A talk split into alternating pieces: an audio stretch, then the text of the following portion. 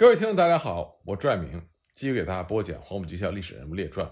我们接着来讲，在黄埔军校史上占有重要地位的商团叛乱事件。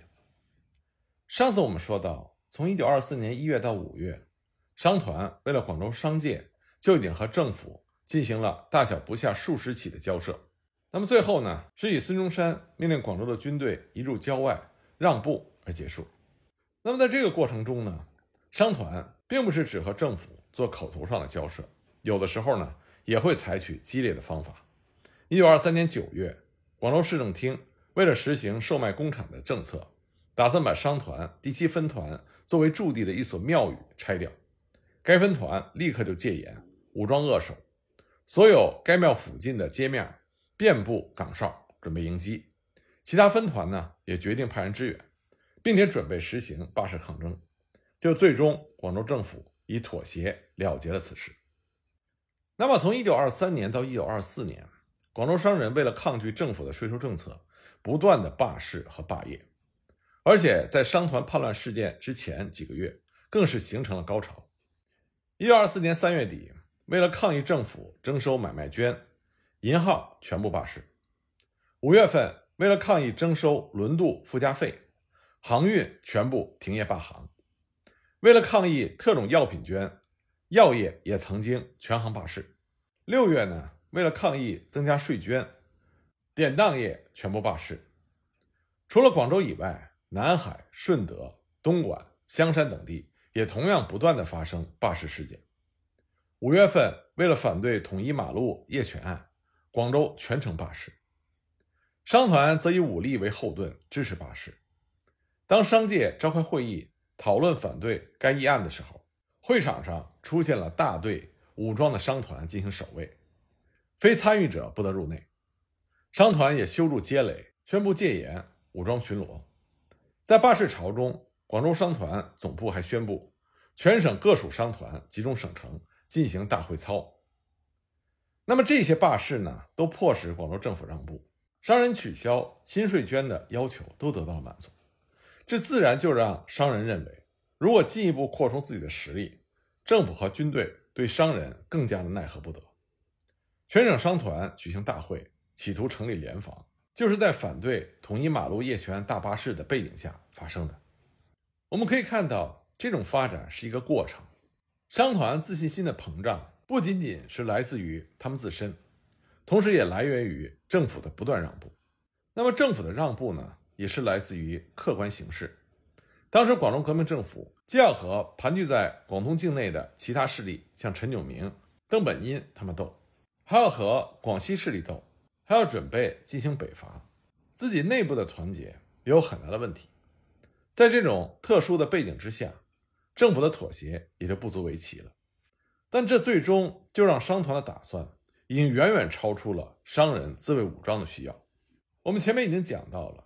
根据商团大会所定出的章程和议案，就会意味着在革命政府所在地广州会出现一个不受政府管辖的军事指挥部和另外一个政治权力中心。在一九二四年商团事变发生前夕，广州商团有常备军四千人，后备军四千人，每个人有长短枪各一支。广州城和周边隶属于商团的全副武装者加起来一共有两万七千人。同时呢，还可以指望得到各地商团、民团总计共达十七八万人的支持。广州商团的这种非正常的壮大和发展，是辛亥革命之后南北军阀混战、国家不统一、社会秩序混乱局面造成。它归根到底是近代中国大环境催生出来的畸形儿。一个任何有作为的政府都不可能长期容忍这样的一支不受管辖、人数众多。枪械精良又明显的抱有敌意的民间武装，广州商团的发展已经到了他不能不引起当局者的高度警觉的程度。而就在商团决定联防之后不久，就有大宗的军火运到广州，所以呢，扣留商团的军械，禁止商团联防总部的成立，这对于广东革命政府来说是势在必行的。那么，广东政府对于如何处理商团，是否考虑过其他的选项呢？答案是肯定的。广州政府曾经考虑过用其他办法把商团纳入到自己的政治轨道，在官商对抗如箭在弦上的形势下，仍然曾经想过争取商团的合作。一九二四年六月二十九日，大病初愈的孙中山就举行过军警团会操。政府方面曾经通过各种途径争取商团人士加入国民党，但是没有得到商团的积极回应。因此呢，政府与商团在一定条件下相互依存、相互容忍的局面就再也无法维持。促成商团事变，特别是最后演变成武装冲突，当然其中有很多的偶然因素，比如说商团讨论联防之后，很快就有大批的军械运到。再比如说，政府两次即将和商团达成妥协，却因为偶发事件而未果，而导致商团事件的导火索也很明显是一个偶发事件。但是，正是因为双方的矛盾积累已久，这些偶然事件只不过是促使事件爆发而已。孙中山要坚持他全国革命的目标，要进行军事斗争，就必须维持庞大的军队，这既不可能改变他的根本政策。也不可能减少税收，还要增加税收。政府虽然以各种方式向商人否认了共产的传闻，并且在税收政策上一再的暂时让步，但这不可能让商人完全的放心和满意。广州商人不会轻易的放弃从民国初年以来取得的独立地位，必然会极力抗争。因此，即使没有军械被扣事件，政府也会找出其他理由来解决商团问题。而商团和广州商界也会因为别的借口和广东政府发生严重的对抗。那么，军械被扣事件可以被看作是广州政府向商团的进攻。毫无疑问，政府是希望趁着这个机会从根本上解决商团问题。那么，商团方面呢，也有人想借此风潮进一步的扩大商人的独立权利，表现出嚣张的气焰。他们曾经扬言说。政府希望商团联防胎死腹中，我辈则希望商团长命百岁。现在政府严禁联防成立，我辈偏偏要庆祝联防的成立，看政府奈我商人如何。现在我辈决定，我行我事。那么在谈判归还军械的交涉中，商团是把自己看成与政府对等的政治实体，完全无视政府的权力和威信，还提出进一步的政治要求。当时有人就曾经明言说：“我们当时多数的想法认为，应该趁着这次事件推倒孙中山，这是挽救广东局势最好的机会。”所以呢，从商团这边来说，借着军械事件推倒孙中山，就成为了一个明显的意向。这就让军械被扣事件带上了强烈的政治色彩，它必然就会演变成广州商人和革命政府的全面武装冲突。在长达两个多月的官商对立的过程中，政府和商团都做出了强硬的表示，但另一方面呢，也都曾经想寻找妥协的方案。陈连博、陈公寿曾经按照政府的条件通电拥护戴元帅，政府曾经也允诺有条件的发还被扣军械，但双方都有极端强硬派存在。在这种情况下，因为日积月累的矛盾冲突。所以，达成妥协的可能性是微乎其微的。不过，即使商团和政府达成妥协，也不可能继续保持此前那种独立地位，权力和影响都会下降。当时，革命政府把改组商团已经作为政府的主要目标，并且呢，在事变期间公布了《广东全省民团统帅处章程》和《广东全省民团条例》。如果商团取回了被扣的军械，政府方面也不会认为在根本上解决了问题，更何况呢？商团方面基于民国初年以来对付政府的经验，他们在态度上更加的强硬，但是在策略上也出现明显的僵化。从所有处置商团事变的电文来看，政府方面从来就没有重视过商团的武力，只是在考虑税收的来源、社会安定和外人干涉等因素，对于商团罢市不无顾忌。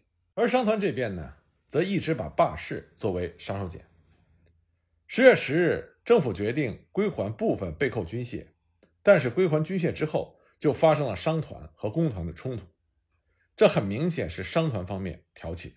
但我们也应该清楚的看到，根据历史资料，这个冲突的挑起并非是来自于商团高层的命令。但冲突发生之后，也就箭在弦上，不得不发。所以呢，紧接着商团就发动了大罢市。那么孙中山也据此进行判断，即使再让步，商团也是要叛乱，所以才下定决心武力镇压。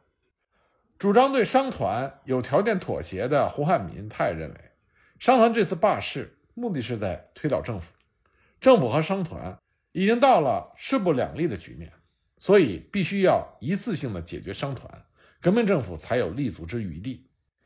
那么十月十四日，形势已经非常的危急。商团呢，在妥协还是对抗到底之间，面临着最后的抉择。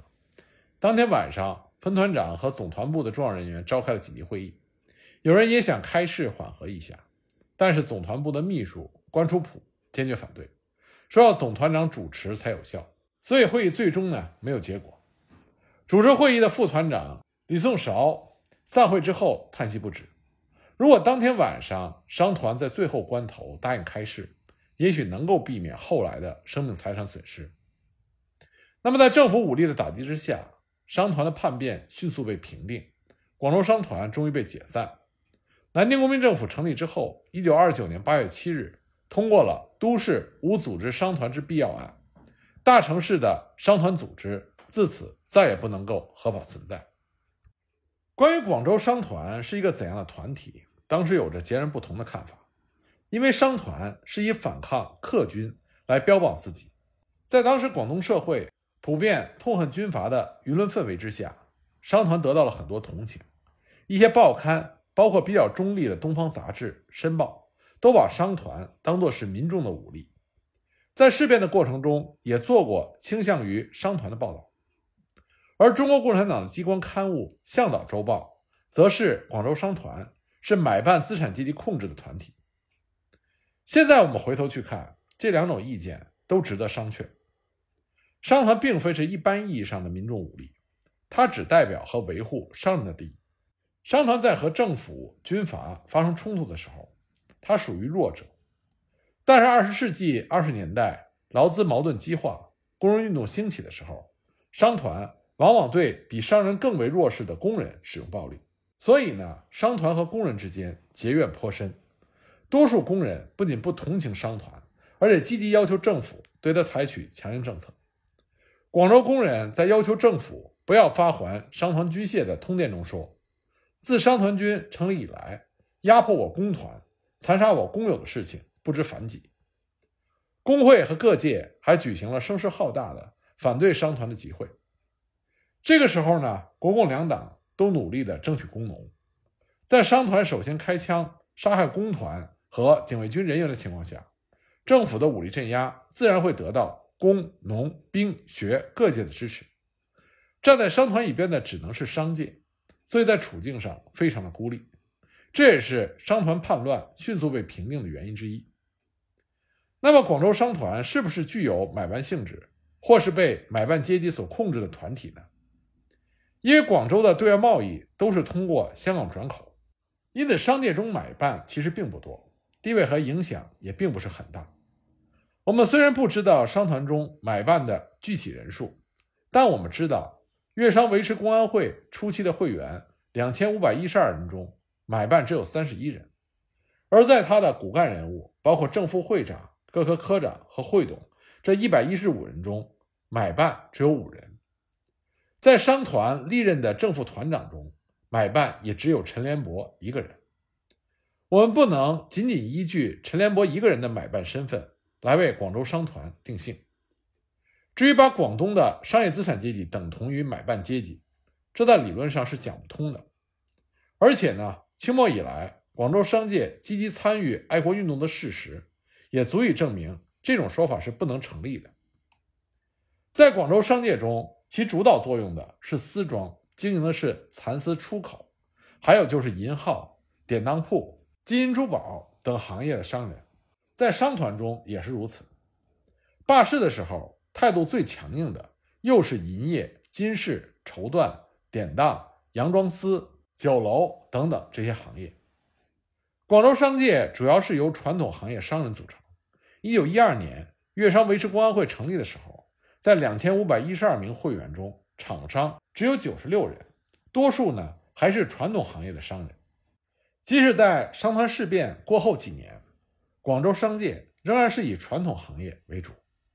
在一九二八年的广州商业分类表，三万多个商户中，工厂只有一千零八十一个，新式的商业行业并不多。辛亥革命之前，广东曾经是国内近代工业发展较快的省份。在民国元年，农工商统计的使用动力的工厂的三百六十三家中，广东占有一百三十六家。但是辛亥革命之后，广东战乱频繁。近代工业几乎是停滞不前，在一九一二年到一九二四年间，全国四十七个行业建立的两千一百零七家企业中，广东只有二十个行业中的一百零九个企业。在民国初年，有着很大发展的棉纺业、面粉业、近代银行业等，广东所占的份额更是微不足道。民国初年的广东经济是以蚕丝出口作为命脉。近代工业以制丝业为主体的格局一直维持着，而制丝业无论从总体规模到技术水平、经营方式等，和清末相比，并没有明显的进步。民国创建之后十多年，蚕丝的出口额大体上和清末最后十年差不多，这就说明在广东商界并没有出现一个真正的工业资产阶级，存在决定着意识。个别从事旧行业的商人可能会有很新的思想，但如果整个广州商界的结构都是如此，那么多数商人思想保守，害怕激烈的变革，甚至对革命抱有恐惧、排斥的心理，也就不足为奇了。导致商团事变发生的原因很复杂，孙中山和革命政府方面也有其原因，但是从商团方面，更主要是因为广州商人当时的保守性，而他们的保守性呢？又和经济地位有着密切的关系。广州商人的经济状况较之清末并没有明显的变化，他们的思想意识也很难与时俱进。那么，因为孙中山领导的革命党曾经长期在广东奋斗，广州起义黄花岗七十二烈士更是广为人知，所以很容易就让人产生一种错误的认识，那就是广州商人是资产阶级民主革命的社会基础。但这种想法。很难找到足够的史料来证实。清末广州商人在反抗外国侵略方面当然是有过出色的表现，但对于国内变革则是比较保守。他们在立宪运动中并不积极。辛亥革命中只是在武昌起义之后的一段时间内支持革命，不久呢就对革命党人产生了不满。民国建立之后，广州商人对全国的关注还不如在清末。对孙中山以及他所领导的政党始终是保持距离。广州商人保守的政治态度，有时候还会以非常偏激的形式表现出来。在商团事变中，广州商人口口声声反对共产，然而他们根本就不知道什么是共产。商团在和政府对抗的过程中，根本就没有什么系统的理论，更谈不上什么政治策略。商团建立联防总部，没有向政府申请。而其文件也是语气狂妄，见识却非常的低下。在罢市期间，商团和商界都有不少态度极为强硬的人物，但是当政府实施武力镇压的时候，从商团的首领到一般成员，并没有多少人真正的投入战斗，装备精良的商团顷刻瓦解。这场事变也表明，中国的商人不仅不能领导革命，而且呢，在直接为自身利益斗争的时候。也表现的是相当的无知、无能和懦弱。广州商团在近代中国商人团体中有着一定的典型性，它充分反映了当时中国社会商人这个社会群体他在思想上的落后性。但这种落后性呢，并不是商人群体所独有的，而是当时中国社会很多社会群体所共有的。那我们从广州商界的角度分析了商团事件之后，我们再来看看。在商团事件中最关键的那个历史人物，这就是商团的总负责人陈连博。鸦片战争之后，由于外贸中心逐渐的转移，大批的洋行呢从广州转往香港和上海发展，留在广州本地的买办势力大为削弱。清末民初，陈连博是广州当地影响最大的一位买办。陈连博出生在1884年。他的祖籍呢是广东南海县，他出身于商人世家，祖父是南洋归侨，著名的超资企业家。他的父亲呢是私业富商。陈联博本人自幼在香港的黄仁书院接受教育，并且加入了英国籍。十六岁呢，他就进入到汇丰银行广州沙苑分行工作。因为为人机灵，受到重用，后来升任为买办。一九零五年呢，他加入广州商会，成为了活跃人物。在民国前期，陈联博他长期担任广州总商会会长和广州商团总团长，是粤商的领军人物。也和官场走得很近。虽然呢，也有人说陈联博发家是通过担任汇丰银行的买办，但还有另外一种说法，说陈联博他发家完全是通过经营私业实现。他从一九零九年起就扩大了生丝收买，然后向国外推销。陈连博这个人颇工心计，在私业经营计划上设有步骤，先邀请同行大户相互研究。收丝售丝的种种办法，力主集中丝商同行的资金和人力，有计划的经营购丝和卖丝，这就得到了众人的赞同。所以很快在他的领导下，就成立了一个合资组织。那么陈连博本人认股最多，达到了五十万元月币。这种合作呢，直到一九二四年商团事变，陈连博逃往香港才终止。当然，陈连博他也凭借着。他汇丰银行买办熟悉国际市场情况的这个条件，大力的经营私业。除此之外呢，他还广泛的涉及茶叶、桐油、猪棕、烟叶、竹类、草席等出口商品，但是呢，只做副业。广州的出口商都乐于和陈连博打交道，也推其作为广州出口洋装商会会长。